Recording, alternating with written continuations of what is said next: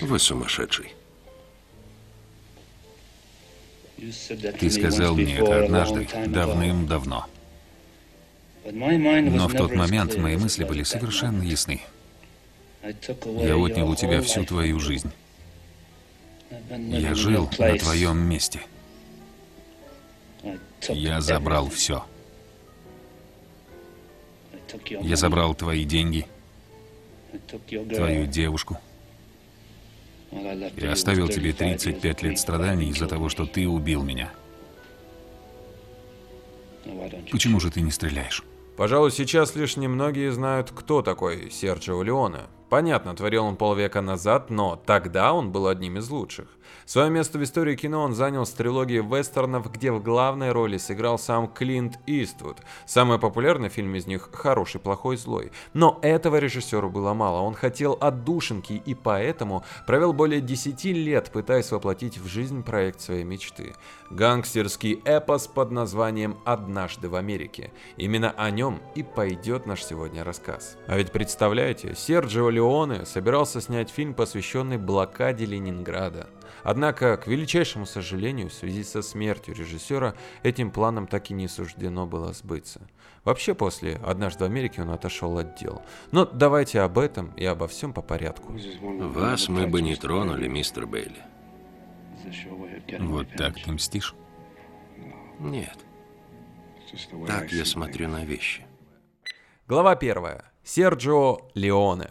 Леоне считается создателем так называемого жанра спагетти-вестерн. А родился этот жанр очень просто. В начале 60-х годов в Италии зрители не хотели смотреть итальянские фильмы, они смотрели исключительно американские картины. Мало кому известный режиссер Серджио Леоне решил сыграть на этой любви зрителей Голливуду. Взял себе псевдоним Боб Робертс, пригласил на главную роль мало кому известного тогда актера Клинта Иствуда, согласился он, кстати, сыграть всего за 15 тысяч долларов, и вместе они сняли фильм за пригоршню долларов.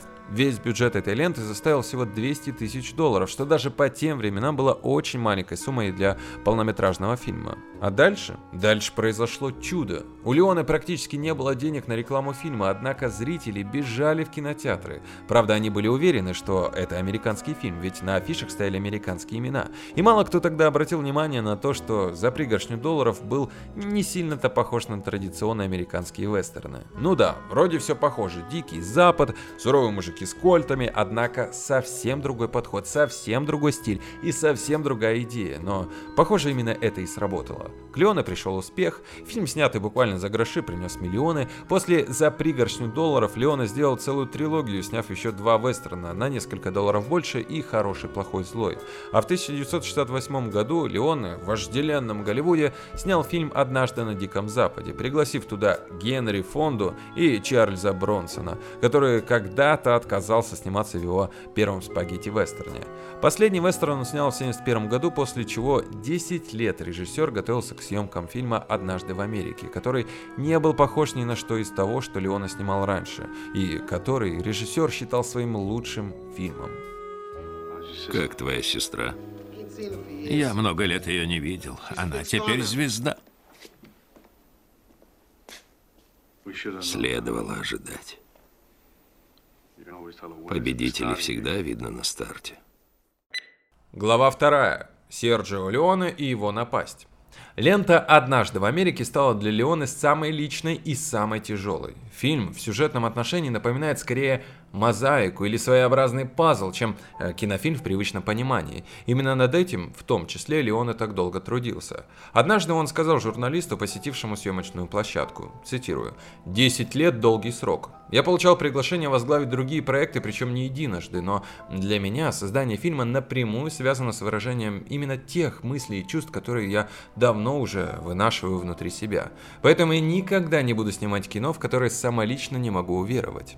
Актерский состав, собранный режиссером для «Однажды в Америке», в полной мере отражает глубину его переживаний за судьбу картины помимо взрывоопасного дуэта Роберта Де Ниро и Джеймса Вудса, в хорошем смысле. Сегодня рядовые зрители и критики склонны единодушно признать «Однажды в Америке» одним из величайших эпических произведений на стыке итальянского и американского кинематографов. А ведь 1 июня 1984 года, когда лента Серджио Леоне вышла в широкий прокат Северной Америки, ее публично облили грязью. Каждый маститый киновед считал своим долгом проехаться по фильму вдоль и поперек. Вот что пишет некий Оуэн Глиберман в своей рецензии. Леона состряпал иллюстрированную версию «Крестного отца». Реализм никогда не был его сильной чертой как режиссера. Он может сколько угодно экспериментировать с жанром вестерна, однако этой «истории Америки» в кавычках не хватает ни драматизма, ни накала страстей. Подобные фразы и обвинения в адрес создателей ленты были не редкостью. Проблема в том, что американская аудитория познакомилась не с оригинальной режиссерской версией, презентованной в феврале 84 на Канском кинофестивале, а перемонтированным и сокращенным на 83 минуты вариантом, несмотря на ярый протест Леоны, о чем я уже упоминал. Утратив множество эпизодов, необходимых для правильного восприятия фильма, «Однажды в Америке» потеряла свое очарование, превратившись в банальный гангстерский боевик. Да, кстати, всю эту сложную мозаику перемонтировали в прямолинейную историю. В итоге то, что изначально демонстрировалось в кинотеатрах, действительно являлось упрощенным клоном крестного отца, последовательно повествующим о становлении еврейской мафии в каменных джунглях Америки. Продюсер Арнон Милчен рассказывал о пресс-показе, который и стал камнем преткновения для дистрибьютора. Тогда зрители больше часа стояли под снегом в ожидании начала сеанса. Не успел фильм начаться, как сломался кинопроектор. С вынужденного антракта в зал не вернулись почти 100 человек. Именно тогда компания, что прокатывала фильм в США, запаниковала. Они отозвали второй сеанс, внесли в одностороннем порядке в контракт поправку и заставили создателей перемонтировать пленку. Вся трагедия происшествия была в том, что фильм не только потерял потерял драгоценные минуты хронометража, но полностью утратил первоначальную структуру повествования. Персонажи появлялись из ниоткуда и туда же ударялись. Ключи к разгадке сложных отношений главного героя с лучшим другом детства и возлюбленной, тщательно спрятанные режиссером в подтексте, ушли в небытие вместе с подтекстом. Даже концовка фильма претерпела изменения. Милчен говорил, я был слишком молод и неопытен, чтобы защитить наше детище. Поэтому и неудивительно, что реакция зрителей была негативной. Представьте себе, чтобы было случить подобный конфуз, к примеру, с криминальным чтивом Квентина Тарантино. Что это? Это трон. Подарок папе римскому. Стоил мне восемь сотен. Он 17 века.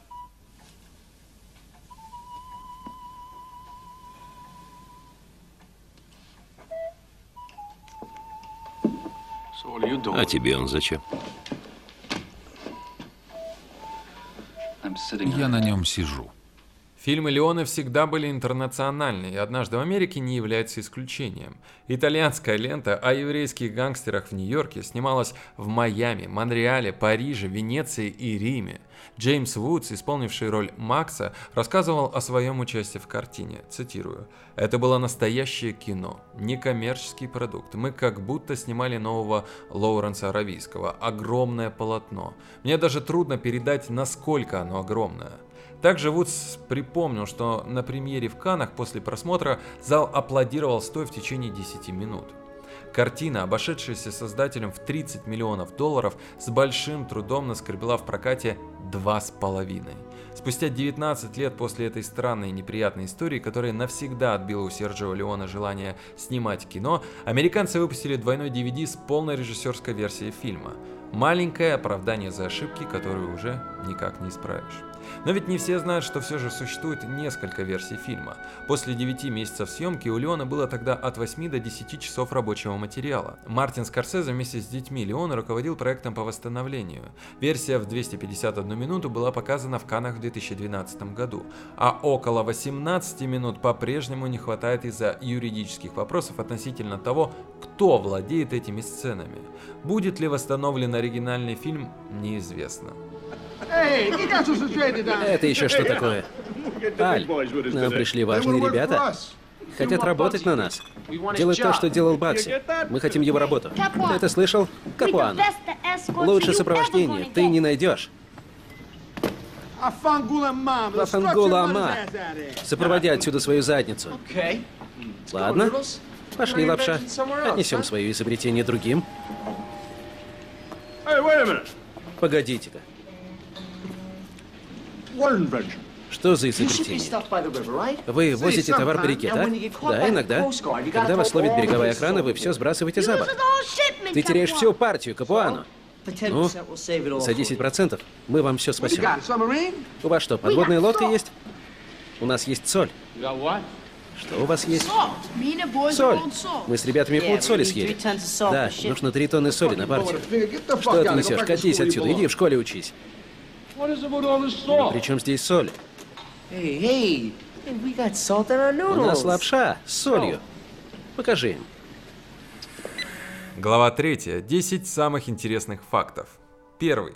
Серджио Леоне отказался от крестного отца, чтобы снять «Однажды в Америке».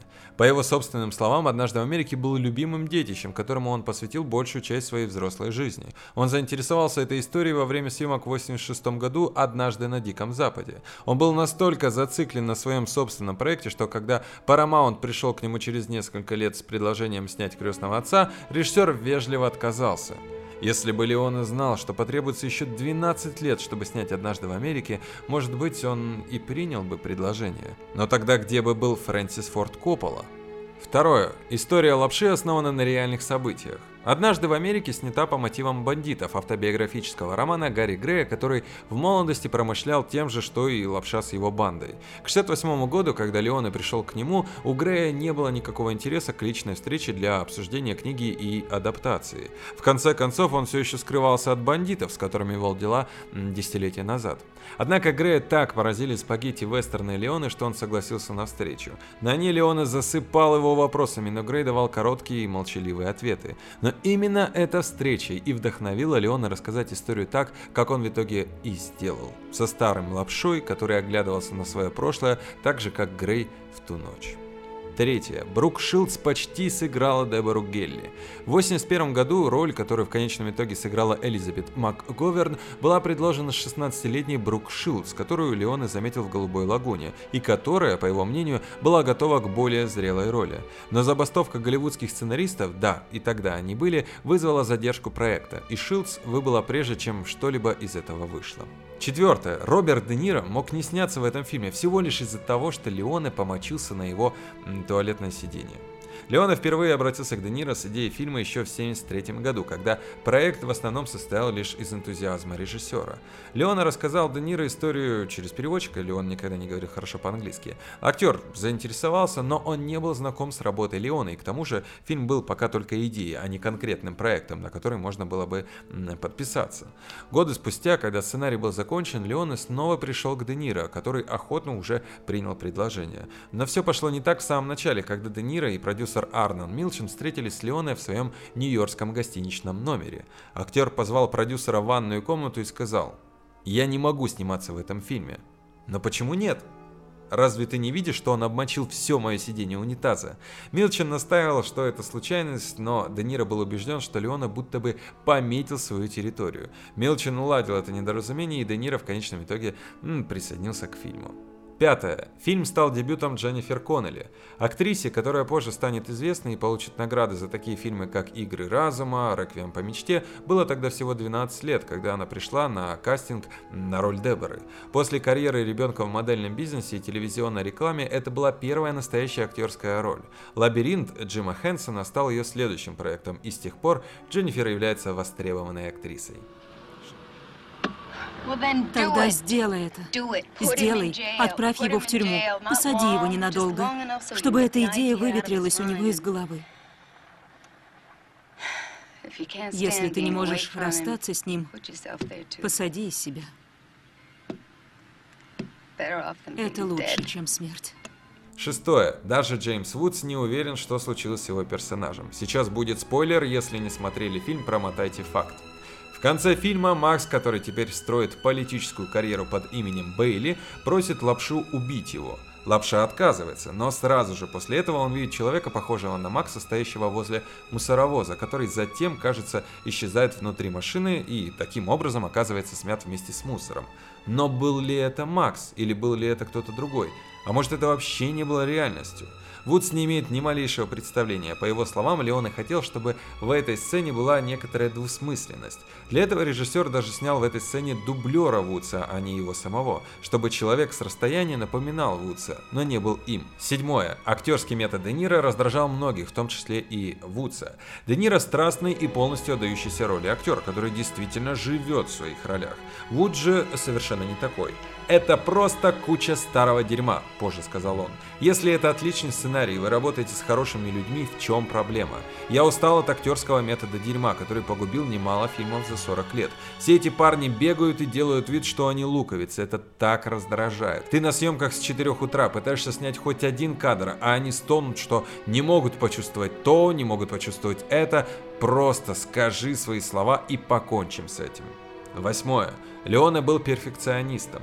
У Леона и Де Ниро были свои подходы, но одно у них было общее – перфекционизм. По словам одного из сценаристов, Леона сделал 35 дублей большой и дорогой массовой сцены и настаивал еще на одном только потому, что заметил, как один вдалеке ребенок смотрит прямо в камеру. Как поживаешь, дядюшка? Выглядишь хорошо. Ну, ты получше. Пошли. Нечего стоять на улице. Девятое. А как вам такой вариант? На роль Макса пробовались Жерар Депардье, который даже намеревался для этой цели выучить английский, Дастин Хоффман, Джон Войт, Харви Кейтель, Джон Малкович и даже Джон Белуши. Сам постановщик утверждал, что через пробы прошло около 200 голливудских актеров абсолютно разного калибра. Последний десятый факт. Фильм подорвал здоровье Леона и стал причиной его смерти. Длительный, трудоемкий процесс съемок четырехчасовой эпопеи плохо сказался бы на ком угодно, но в особенности на том, кто уже страдает ожирением в свои 50. Работа усугубила сердечную недостаточность Леоны, а последующая борьба с дистрибьюторами и провал фильма в американском прокате сделали только хуже. Леона умер от сердечного приступа в 1989 году, прежде чем смог завершить еще один фильм. «Однажды в Америке» занял большую часть его карьеры и стал лебединой песней режиссера. Заключение. По правде говоря, «Однажды в Америке» является одним из моих самых любимых фильмов. Может от того, что я обожаю такой жанр, может из-за игры Роберта Де Ниро, что так мне нравится, а может и из-за самого Серджио Леоне. Но я склонен считать, что все это вместе, плюс невероятной красоты и душевности музыкальное сопровождение от Энио Мариконе, гения без преувеличений в своем деле, ну вот кого не трогают его мелодии. Этот фильм определенно можно считать классикой кино и назвать его одним из тех лучших, что были сняты. Сегодня вы узнали чуть больше об этой неповторимой ленте, и я надеюсь, вы пересмотрите, ну или даже м, посмотрите впервые. Завидую я вам, если это так. С вами был Глеб Новоселов, смотрите только хорошее кино. Пока. Но напоследок я включаю вам то, что понравилось мне самому. Это фильм о фильме, разумеется, с интервью людей, которые были заняты на съемках этой шедевральной картины. Послушайте, ну а если найдете в интернете, посмотрите. Теперь точно пока. Он вынашивал идею фильма достаточно долго. С тех пор, как прочитал книгу «Районы» и влюбился в нее. Он очень хотел экранизировать ее, но никак не мог получить права.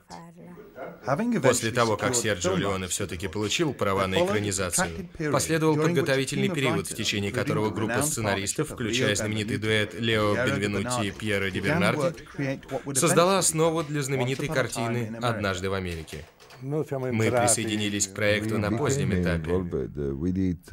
Но, тем не менее, проработали несколько лет.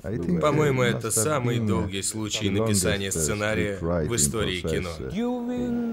Пока писался сценарий, Леона снимал фильм у себя в голове. Понимаете? Поэтому в дальнейшем было проще снимать по-настоящему. Прогуливаясь по набережной Круазет в Канне, я видел на террасе отеля «Карлтон» это лицо, которое ни с кем не спутаешь. Боже, это же Серджио Леоне.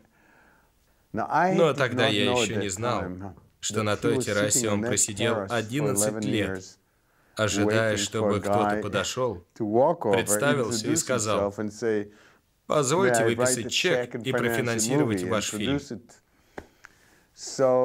Он очень обрадовался. Предложил присесть, выпить кофе, после чего рассказал всю историю, кадр за кадром, буквально. В реальном времени. За 3 часа 47 минут. И я как будто увидел фильм. Встал, обнял его и сказал, будем работать. Леона снял трилогию за пригоршню долларов. И казалось, что лучше не снять. Но он снял. Однажды в Америке это вершина. Все без исключения, вся съемочная uh, команда понимала, что это uh, будет отличный фильм. Мы понимали, что снимаем особенную картину. Но он знал, какой у кого и когда должен быть взгляд еще до начала съемок. Он знал, как должна выглядеть каждая сцена. Я хорошо запомнил момент, когда Серджио читал сцену, в которой лапша, которого играет Роберт Де Ниро, встречает героиню uh, Тьюздей Уэлт в больнице. Он смотрит на текст и говорит, добавь 10 слов к ее реплике. Я спросил, что-то не так с репликой? Нет, просто добавь 10 слов. Почему? Она пойдет из этой точки в эту, и пока идет, пусть говорит. Он заранее знал, какими будут декорации, сколько актрисе придется пройти. Он знал, где будет стоять камера. Он демонстрировал наглядно абсолютно все моменты. Он сам был актером. Да-да, актером. И он мог сыграть весь фильм, все три часа 45 минут, каждую роль в отдельности. Абсолютно убедительно. Настолько он талантлив. Он даже давал советы Энио Мариконе насчет музыки. Настолько рано, что две трети всего саундтрека было записано заранее и проигралось во время съемок. Это что-то потрясающее. Снимается сцена, а музыка уже играет. Просто какое-то волшебство. Как-то мы снимали сцену, в которой лапша выходит из тюрьмы, а я его встречаю. Серджио сидел на огромном кране. Кажется, мы снимали в Бруклине. Уличная сцена. Серджио говорит, сейчас пойдет дождь. И сидит, ждет на кране. Мы снимали панораму улицы с наездом камеры на нас двоих. Серджио хотел, чтобы дождь пошел посередине сцены и рассчитывал точный момент. Дождевые установки нельзя было использовать из-за общих планов улицы.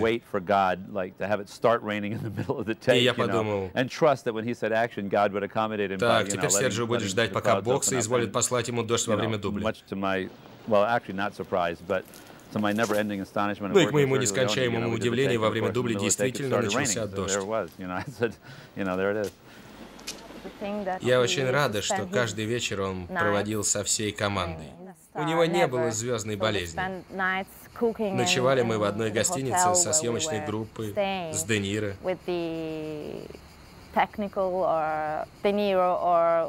со всеми, кого он любил.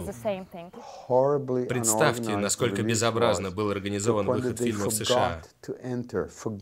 До такой степени, что даже забыли вставить музыку Эннио Мариконе. Просто не записали на пленку.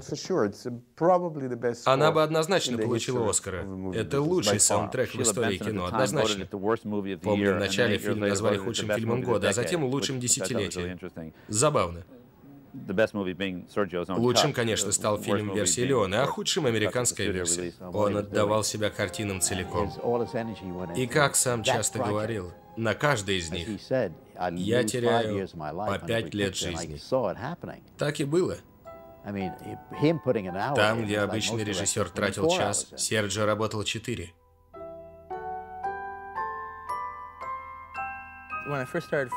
Когда я только um, пришел в режиссуру, постоянно слышал всякие специфические выражения, которые были мне незнакомы.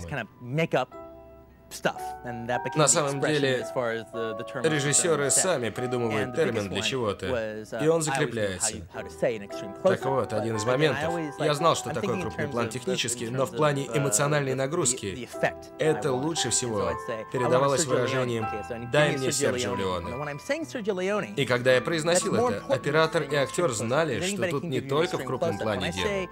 Если я прошу дать Серджио Леоне, кадр должен дышать, а не просто быть крупным. Если бы мы его не потеряли, кто знает, сколько еще прекрасных творений мы бы увидели.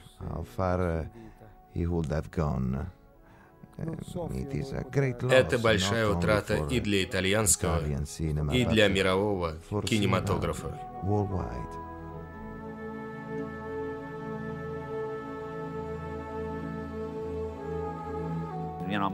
Если на смертном одре меня спросят, что для меня было самым лучшим и запоминающимся опытом съемок, я однозначно скажу «Однажды в Америке». Мне очень жаль, что я так и не сказал об этом Серджио. Наверное, я был слишком молод и глуп, постеснялся позвонить и признаться. Отчасти я хотел дать интервью, чтобы рассказать об этом остальным.